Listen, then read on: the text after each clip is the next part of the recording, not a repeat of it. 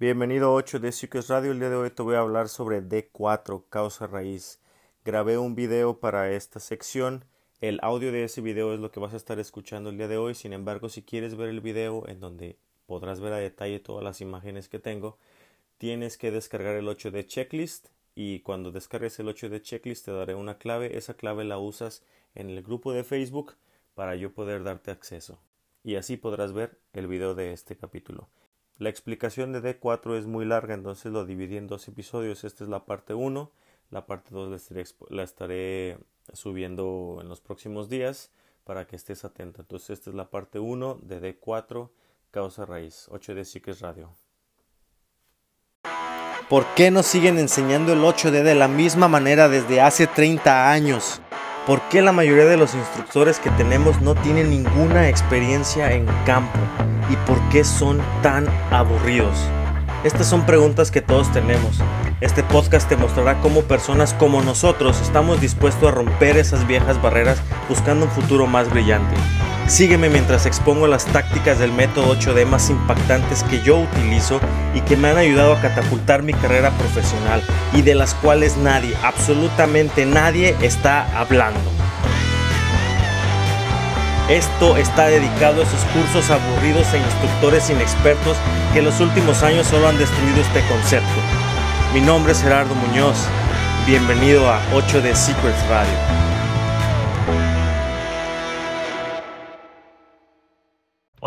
Bienvenidos a 8D Secrets Radio. Hoy te voy a hablar sobre D4, el análisis de la causa raíz. Hasta el momento ya te expliqué D1, definición del equipo, D2, descripción del problema y D3, las hice acciones de contención inmediatas.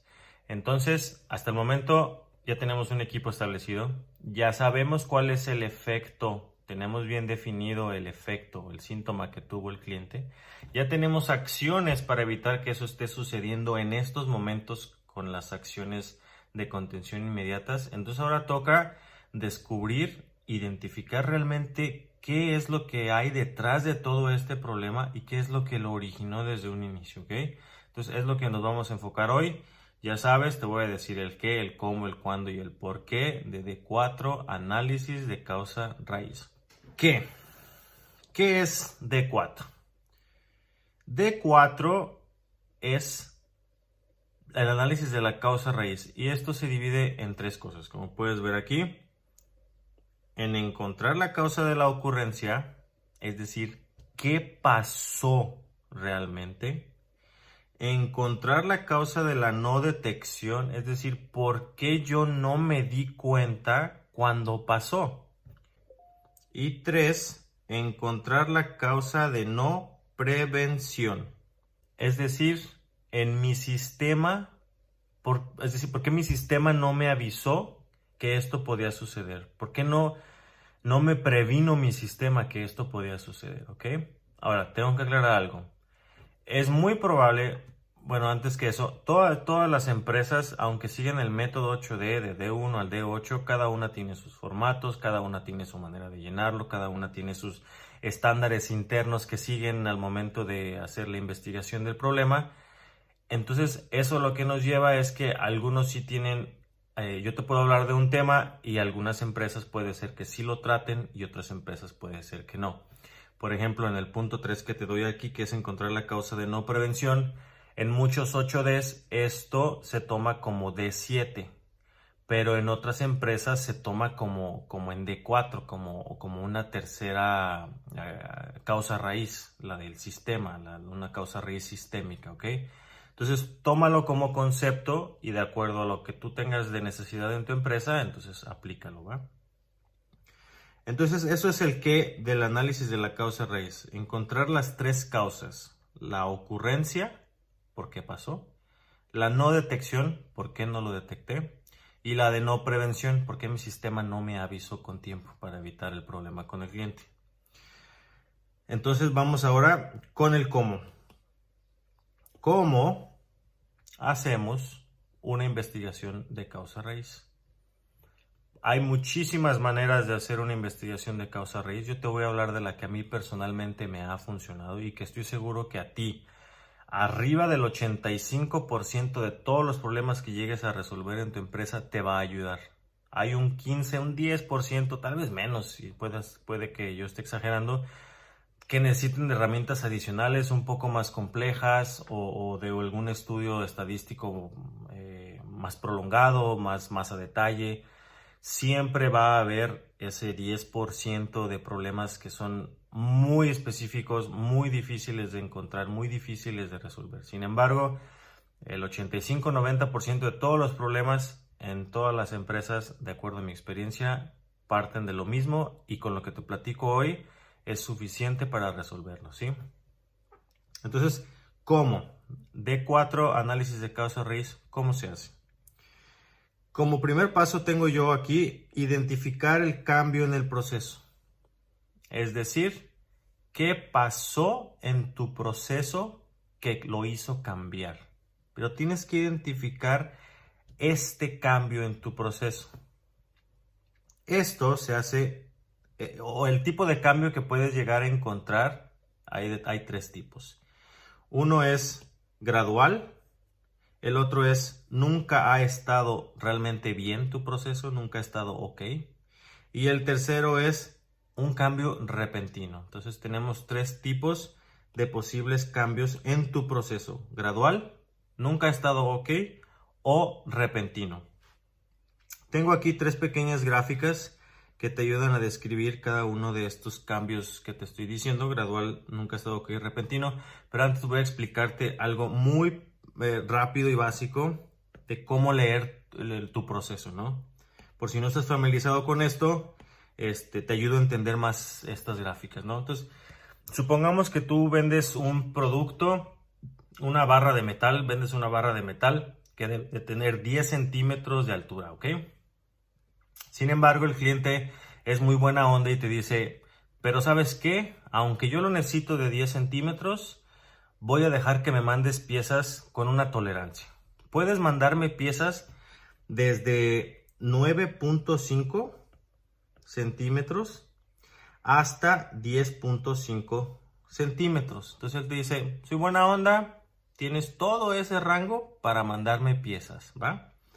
Lo ideal, yo cliente, lo ideal es que quiero piezas de 10 centímetros. Es lo que yo requiero idealmente. Entonces, 10 centímetros lo ponemos aquí. Entonces, estos 10.5 centímetros de acá arriba y estos 9.5 centímetros de acá abajo es lo que se llama, se conoce comúnmente como límite superior, LS, y límite inferior, LI, de tu proceso. Ese es el límite inferior, el límite superior de tu proceso. Y aquí en medio trabajamos con la media de tu proceso. ¿sí? Entonces tu cliente te dice, tienes todo este rango para mandarme piezas y yo sin quejarme. Pero en el momento que tú me envíes una pieza de 10.6 o una pieza de 9.4 centímetros, yo me voy a quejar. Entonces, hasta aquí está definido nuestro límite, ¿va? Esta, eh, la longitud de esta gráfica, esto es a través del tiempo. Entonces, esto es a través del tiempo, ¿sí? Entonces, eh, tú estás trabajando en tu proceso y, el día de hoy haces una pieza en 9.6, ¿no? Y aquí está tu pieza. Y eh, como trabajas muchas piezas en el día de hoy, haces 9.6, haces una de 9.8, 9.7, una de 10, 10.2, 10.3, 10, 9.8, 9.7, otra de 10 y así te vas.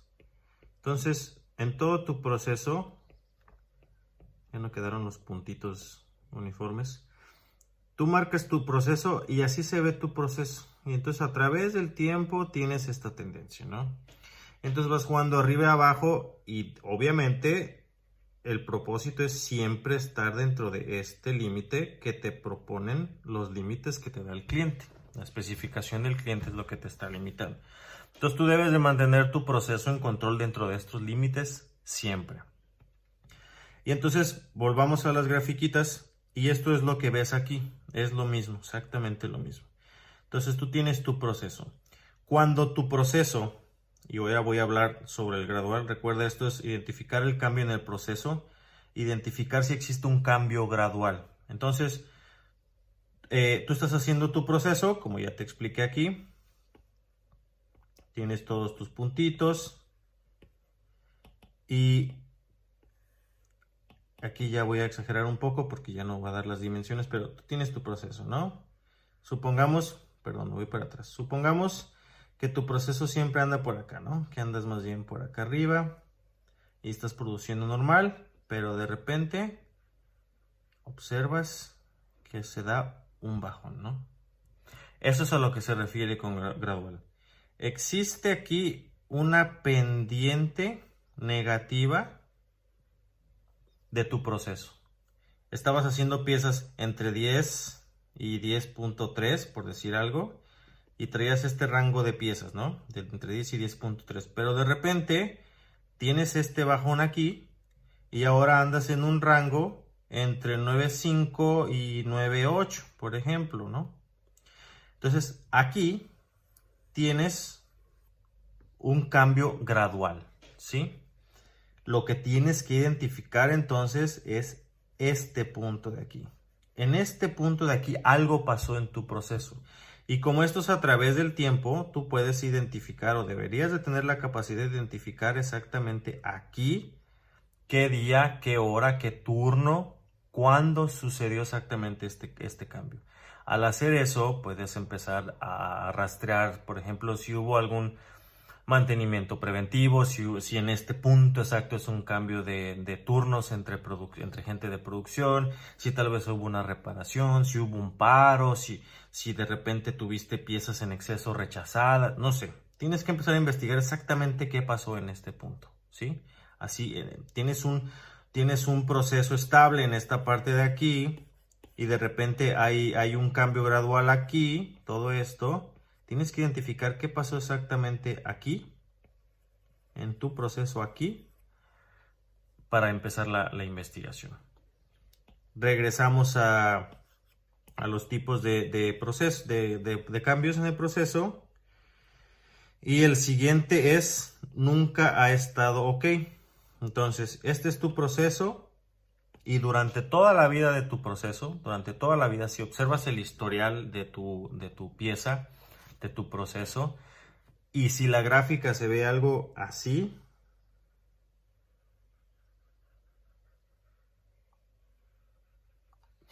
es decir, que, se repite un patrón, te puedes dar cuenta que en estos, en estos puntos de aquí, que, que, estás haciendo piezas de 10.6, 10.7 centímetros, están mal. Pero te das cuenta viendo tu proceso a través del tiempo que ese comportamiento se ha repetido. Aquí vas bien y subes, y vuelves a bajar y subes, y vuelves a bajar y subes, y vuelves a bajar, y subes y vuelves a bajar, y, se repite, se repite este tipo de comportamiento. Entonces, debes de identificar si tu proceso realmente desde un inicio ha estado bien o no.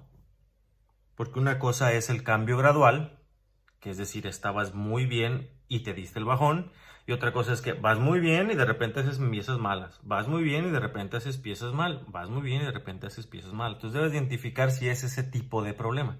Si es ese tipo de problemas, pues ya para después de cierto tiempo tú debes de estar haciendo ya algún tipo de acción para eliminar estos picos que tienes aquí, porque estos picos no son aceptables, porque estás perdiendo dinero cíclicamente al hacer piezas malas. Entonces debes identificar si la pieza que te está reclamando tu cliente es parte de esto. Y si es parte de eso, entonces tu investigación es más fácil porque en teoría ya tienes información de qué es lo que está pasando, ¿no? Entonces, ese es el otro, ese es el segundo tipo de, de, cambio en tu proceso. Un primero es el gradual y el segundo es el nunca ha estado ok realmente tu proceso. Y el tercero es repentino. A diferencia del gradual, que es poco a poco, ves el cambio, poco a poco, ves cómo va disminuyendo la calidad. En el cambio repentino, tú tienes tu proceso estable mantenido aquí entre 10, 10.3, lo ves bien y de repente baja y ya estás por acá, ¿no? Entonces, al igual que el repentino, es aquí, aquí donde en esta parte del tiempo, donde debes de enfocar los recursos inicialmente para identificar qué cambió en este momento en tu proceso que hizo que tuviera este bajón repentino. ¿Sí? Entonces, ese es, eso es el primer paso que te sugiero yo que tengas eh, para, para el D4 análisis de la causa raíz. Entonces, identificar el cambio en el proceso, identificar cualquiera de los tres tipos de cambios, gradual, nunca ha estado ok o repentino en tu proceso, ok.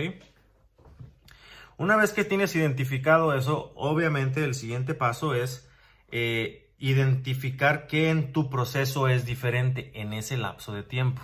¿Qué en tu proceso es diferente comparado con su estado inicial o el estado en donde se supone tenías piezas 100% ok? Entonces, como paso 2, está identifica qué en tu proceso es diferente. Quiero hacer aquí la, la aclaración.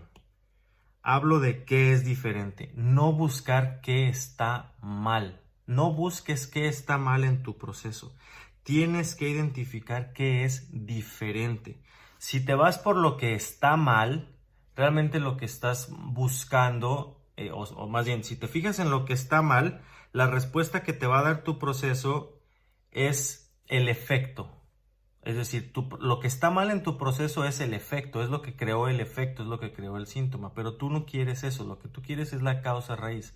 Es por eso que tienes que buscar lo que es diferente en tu proceso, no lo que está mal, lo que es diferente comparado con esa situación en el pasado cuando estaba perfectamente bien todo el proceso y las piezas que creabas estaban perfectamente de acuerdo a la especificación que te pide el cliente. Corte, corte, corte, corte. Lo siento muchísimo, pero tengo que cortar el episodio aquí y lo voy a hacer en dos partes. Cuando terminé de grabarlo me di cuenta que era larguísimo, arriba de 30 minutos. Entonces tengo que cortarlo y en el siguiente episodio estará, pondré la parte 2 para que continúes con todas las notas que estabas haciendo. Una disculpa si esto te molesta un poco, pero lo hago para que sea un poco más digerible y no, tengas tanta información en una sola sesión. Y además de que el video es larguísimo y será, será muy largo, un episodio de podcast también muy largo. Entonces serán dos secciones, la siguiente la publico eh, después, en los siguientes días. Muchas gracias por tu atención. 8D Secrets Radio, parte 2 de D4, serán los siguientes días. Gracias, hasta luego. Una de las preguntas más grandes que yo tenía y que sin duda durante mi trayecto me han preguntado mis colegas y compañeros es, ¿y qué es un buen 8D? Y si estás escuchando este podcast posiblemente tengas esta pregunta, ¿cierto? Entiéndase por buen 8D aquel 8D que tanto clientes como gerentes lo aceptan.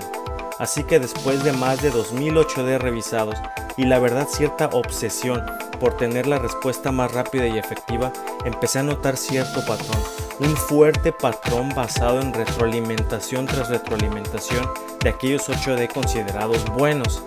Me tomó casi 5 años para finalmente decir que logré descifrar este patrón. Y desde entonces mis 8D son más que buenos. ¿Y qué descifré entonces? Ahora entiendo el esqueleto y el patrón correcto del 8D y desde los últimos meses he estado aplicando y refinando este patrón y me ha funcionado muy bien.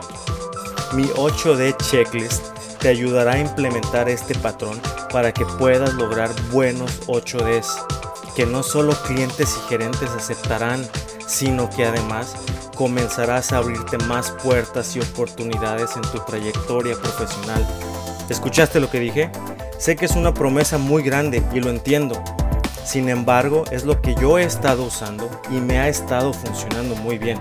Si quieres empezar a tener mejores resultados, descarga entonces mi 8 de checklist y sigue el podcast.